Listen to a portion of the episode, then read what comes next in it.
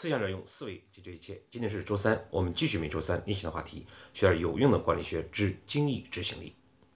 最近几期内容呢，我们关注的是企业中制度太多，执行太差，制度和执行两层皮的问题。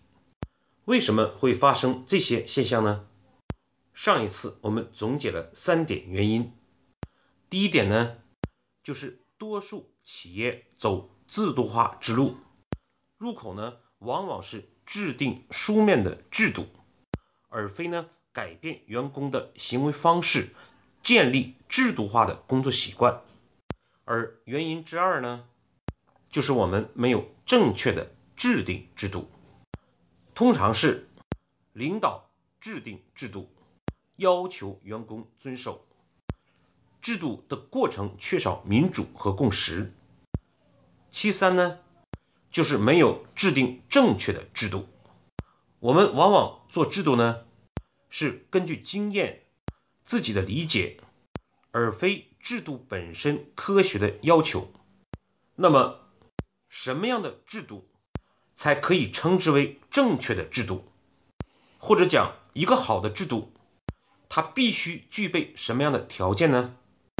这就是它需要有四有：有目标、有担当、有检查和有奖惩。今天呢，我们就通过实例来看一看如何利用制度的这四方面的要素，来建立更有效、更正确的制度。在前面一期的内容，我们呢曾经分析了万科金色家园。游泳池放水时未能进行有效的清场，导致一名儿童被排水口吸住，抢救无效而死亡的悲剧。对这样的问题，我们如何从机制上、制度上来避免其发生呢？那么，我们一般意义上在建立制度的时候。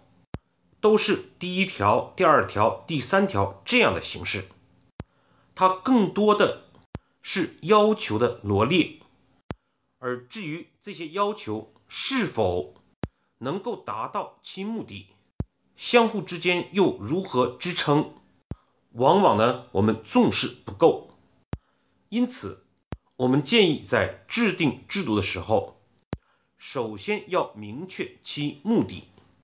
建立其目标。对于一个社区内的游泳池来讲，必须想尽一切方法措施，避免人员，尤其是儿童的死亡。因此，我们制定这个制度的目标就是人员溺亡的人数为零。那么，接下来为了实现这一目标。我们需要哪些条件呢？比如说，十四岁以下的儿童、孩子必须有家长的陪同，或者是教练的陪同。现场的救护人员必须保证一南一北两名人员在场。放水时必须清场，由安全人员严格巡检后。方能进行排水，与医院建立特殊的急救通道，以保证最快的通讯方式，让专业的救护人员及时赶到现场。当然，我们还可以列出其他的现场的防范措施。总之，我们是希望在在有目标这部分内容必须呢。有明确的目的目标，以及相对应的保障条件、支撑的措施，这样呢，我们就非常清楚做这个制度到底是为了什么，相应的措施是否充分得体得当，是否能保证目标的实现，而不是呢为了制定制度而制定制度，甚至讲我们有制度。作为责任的推卸、寻找借口的理由，也只有这样的制度呢，对企业、对员工、对客户才是真正有价值和意义的。那么接下来是第二点，有担当。什么是有担当呢？就是讲前面的目标以及支撑的条件措施，要指定明确的负责人。在美国呢，曾经有过这样的一个例子，当时呢，军队使用的降落伞，它的不合格率呢，只有万分之一，这乍看起来是一个不错的数字了。可是呢，对于部队来讲，也就意味着一万次跳伞，极有可能出现一个士兵因为不合格的降落伞导致失去生命。如何解决这样的问题呢？美国军方的措施是，每次呢从交付的货品中取出一个降落伞，要求降落伞制造方的负责人当场试验，结果就是降落伞的不合格率几乎降至为零。这个例子呢，事实上告诉我们。如果你想一个人负责任，就需要明确的指定是谁以及具体负责什么。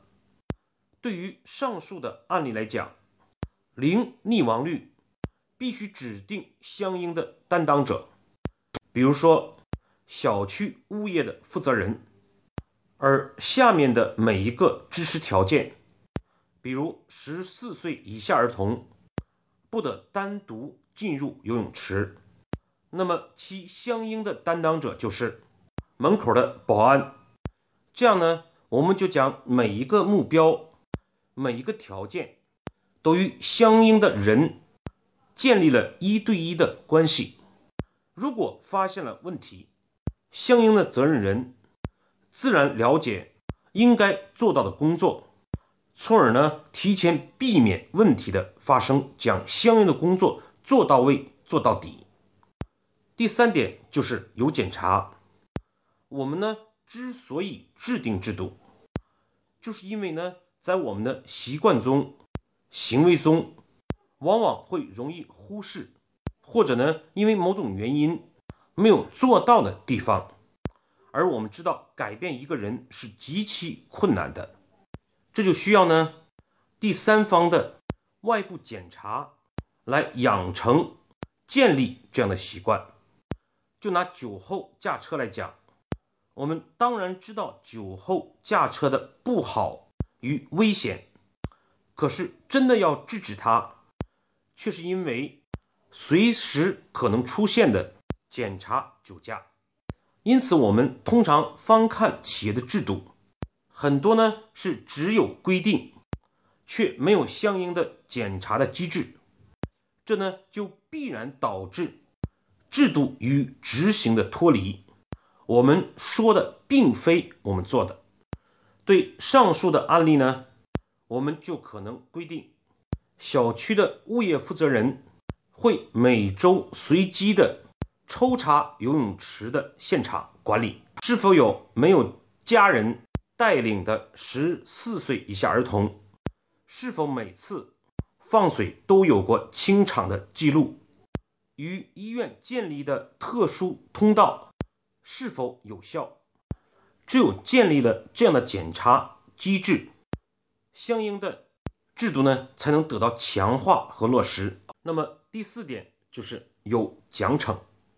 一件事情发生了，这个时候呢？事实上，奖惩并不是最重要的，但是，对于那些防患于未然的措施，对于工作中的隐患，当事人不去遵守，我们理应建立严厉的奖惩措施。比如，未进行清场就对游泳池进行放水，这是任何一个人都可以做到的。与能力无关，与态度有关。对一个公司来讲，对这个事情的重视，就应相当于对人命的重视是一样的，是不能触犯的天条。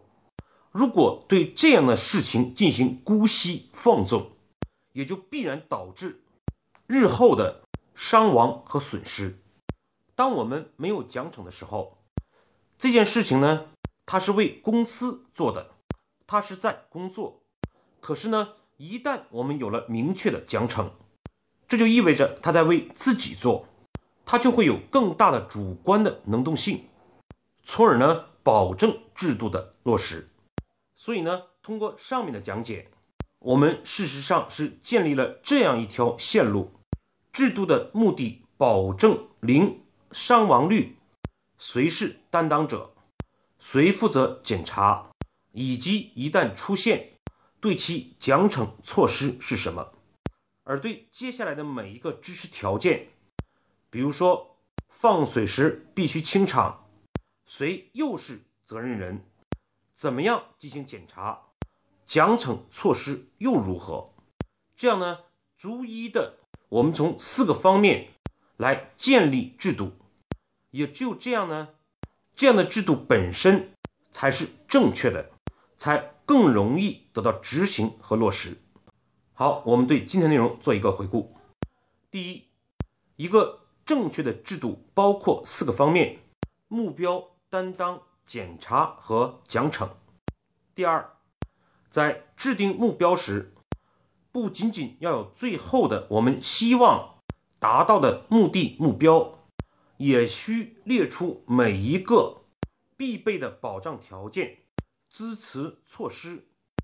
第三，对每一个目标相应的支持条件，分别的确定担当者、责任人，以及呢相应的检查措施和奖惩机制。好，今天的分享呢，我们就到这里，谢谢各位的收听。